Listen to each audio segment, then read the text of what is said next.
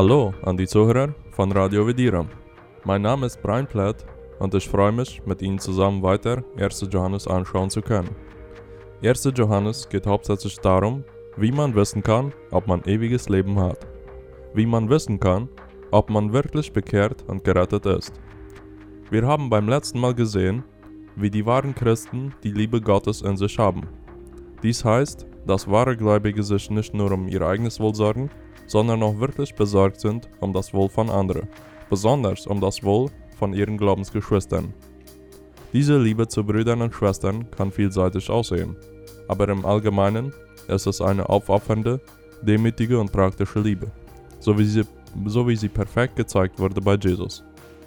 Jesus gab sein Leben für die Gläubigen. Dies ist die größte und wahrhaftigste Liebe. Christen sollen auch aufopfernd lieben.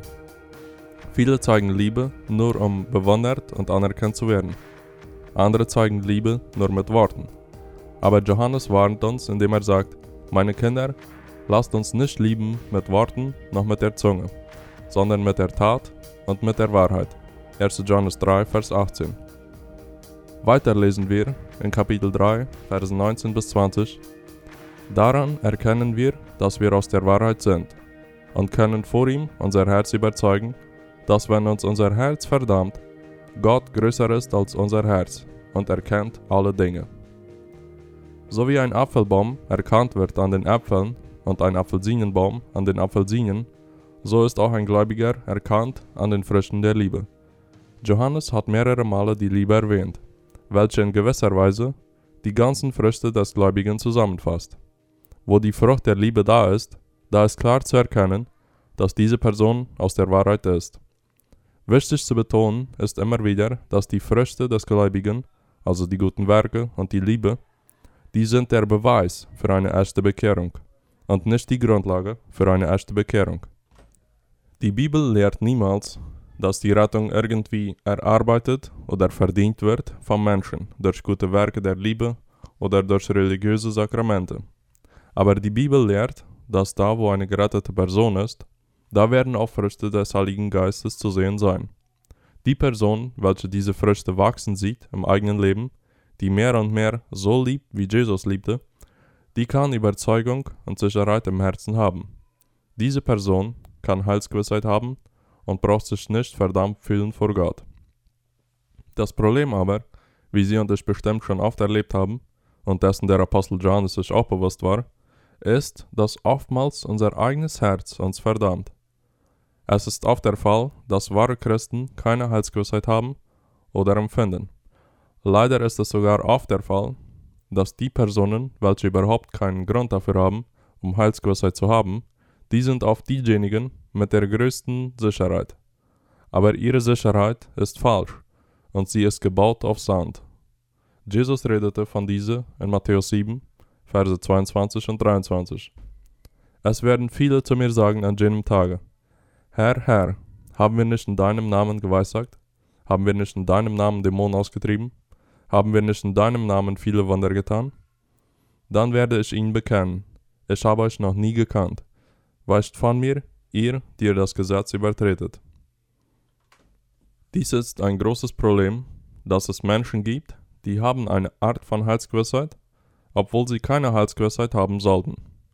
Falsche Heilsgewissheit hat meistens mit Ignoranz und Irrlehren zu tun, wo die Propheten oder Prediger nicht wirklich Gottes Wort prägen, sondern nur sehr oberflächlich zu den Menschen sagen, Friede, Friede, und da ist doch kein Friede. Jeremia 8, Vers 11. Aber es gibt noch ein Problem, welches darin besteht, dass wahre Gerettete sich nicht sicher sind, ob sie gerettet sind.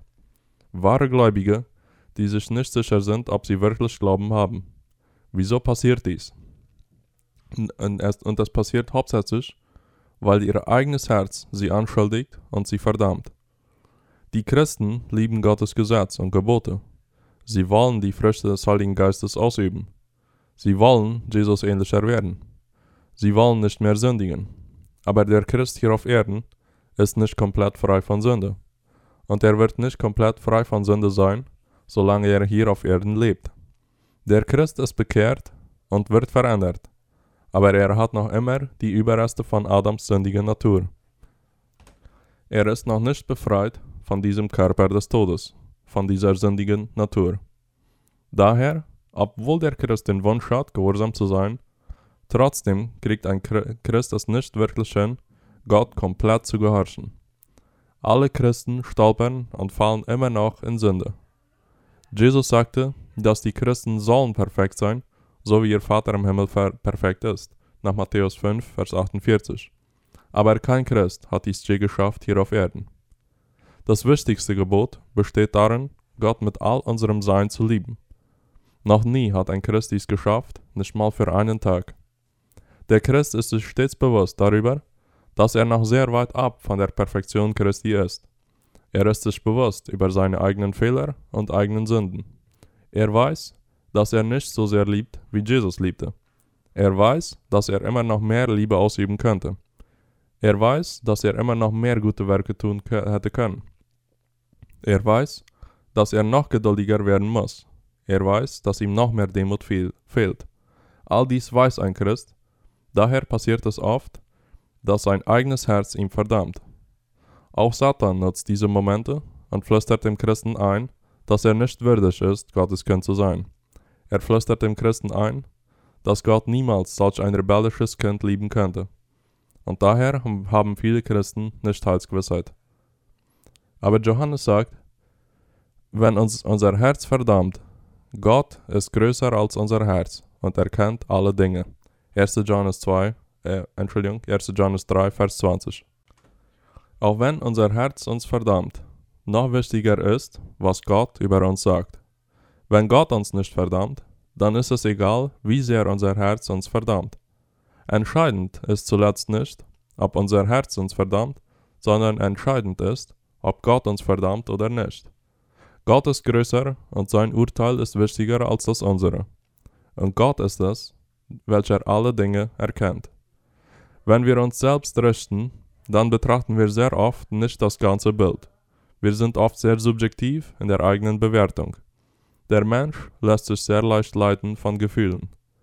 Ein Christ mag sich manchmal nicht gerettet fühlen, deshalb verdammt sein Herz ihn. Oder er mag gerade gesündigt haben, so wie Petrus, und sich sehr schlecht fühlen und sich selber verdammen. Doch Gott erkennt alle Dinge, und er sah, dass Petrus zwar gesündigt hatte, aber er sah auch, wie Petrus Buße tat von Herzen. Nur ein wahrer Christ tut Buße, so wie Petrus. Ein Christ mag sich selber verdammen, da er noch nicht demütig genug ist, aber Gott erkennt alle Dinge und sieht, wie der Gläubige schon demütiger ist im Vergleich zu damals, als er anfing, Christ zu sein. Ein Christ mag sich selber verdammen, da er noch nicht Sieg über alle Sünden hat, aber Gott sieht, wie der Gläubige schon weniger sündigt, wie am Anfang seines Glaubenslebens. Gott ist ein besserer Richter wie, unser, wie unsere eigenen Herzen. Er ist der Schöpfer von unseren Herzen. Gott ist größer als unsere Herzen. Das Herz vom wahren Christen wird oft verdammen, aber Gott verdammt die Christen nicht. Und sein Urteil ist größer und wichtiger wie das eigene. Es ist wichtig noch zu bemerken, dass es teilweise ein gutes Zeichen ist, wenn unser Herz uns verdammt. Auch wenn es sich zwar nicht gut anfühlt, aber doch in gewisser Weise ist das ein gutes Zeichen. Wenn ein Christ bekehrt wird, dann kriegt er ein neues Herz, ein Herz aus Fleisch. Dies neue Herz ist nicht wie Stein, sondern es ist aus Fleisch.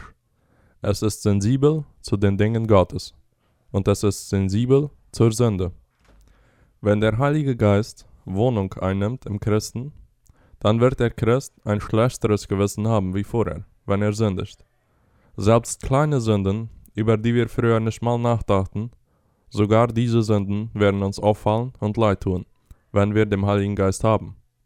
Wenn wir also seit unserer Bekehrung ein sensibleres Gewissen haben, werden uns sogar kleine Sünden auffallen und leid tun, wenn unsere Schuld uns mehr plagt wie vor unserer Bekehrung, wenn unser eigenes Herz uns verdammt nach der Sünde und so weiter, dann ist dies ein gutes Zeichen davon, dass wir wirklich ein neues Herz gekriegt haben. Verlorene Menschen haben meistens ein sehr abgestumpftes Gewissen, welches sie zwar anklagt für große Sünden, so wie Judas, sein Verrat von Jesus, es klagt ihm an, aber sie machen sich keinen Kopf über kleine, kleine Sünden, so wie schlechte Worte oder schlechte Gedanken, Über solche kleinen Sünden machen sie sich nicht wirklich Gedanken. Und fast kein Verlorener würde sich je selbst verdammen, da die meisten Verlorenen sich als ziemlich gute Personen ansehen, welche sicherlich nicht die Hölle verdient haben. Aber ein Christ wird nie Zweifel darüber haben, dass er die Hölle verdient. Ein Christ wird immer Gott recht geben, dass er die Verdammnis verdient hat. Dem Christen sein eigenes Herz verdammt ihn, denn er ist sich bewusst von seiner Sünde und er ist sich bewusst, dass er die Verdammnis verdient. Doch gerade die, welche sich selbst verdammen und einsehen, dass sie die Verdammnis verdienen, genau die sind es, welche zeigen, dass sie gerettet sind. Jesus sagte, Selig sind die, die da geistlich arm sind, denn ihrer ist das Himmelreich. Matthäus 5, Vers 3. Also gesegnet sind die, welche ihre eigene geistliche Pleite einsehen vor Gott, die einsehen, dass sie nichts haben und nichts Gott anbieten können. Es sind genau diese Personen, welche das Himmelreich erben werden.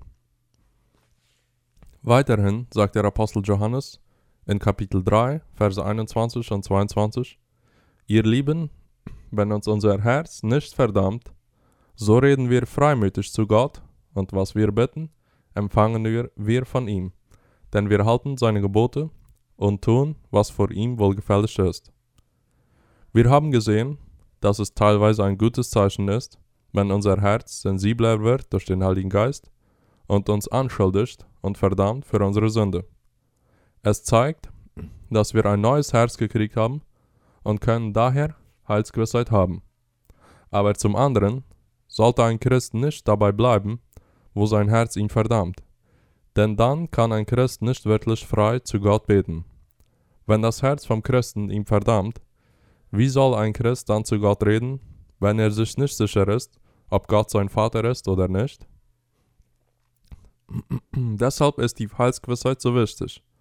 Nur ein Christ mit Heilsgewissheit ist sich sicher, dass Gott sein Vater ist und nicht nur sein Richter. Und wenn der Christ sich sicher ist, ein Kind Gottes zu sein, dann kann er freimütig kommen vor Gott und ihm bitten im Gebet. Es ist wie Kinder mit ihrem Vater.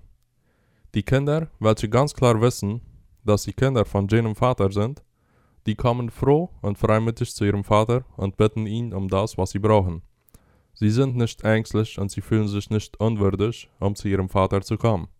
Sie kennen ihren Vater und wissen, dass der Vater für ihn das Beste will. So soll ein Christ auch kommen zu seinem himmlischen Vater, mit voller Sicherheit und Gewissheit. Natürlich muss da immer Respekt und Ehrfurcht vorhanden sein, aber doch kann da eine Offenheit gegenüber Gott sein, denn wir wissen, dass der Vater im Himmel gut und perfekt ist welcher genau weiß, was wir brauchen. Johannes sagt also, ihr Lieben, wenn uns unser Herz nicht verdammt, so reden wir freimütig zu Gott und was wir bitten, empfangen wir von ihm. Denn wir halten seine Gebote und tun, was vor ihm wohlgefällig ist. 1. Johannes 3, 21 und 22. Wann verdammt unser Herz uns? Es ist am meisten dann, wenn wir sündigen. Wann verdammt unser Herz uns nicht?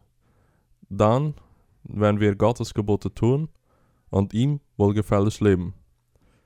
Das Geschenk der Heilsgewissheit ist eng verknüpft und verbunden mit unserem Wandel als Gläubige. Der Gläubige, welcher nach Gottes Gebote lebt, wird am meisten Heilsgewissheit genießen.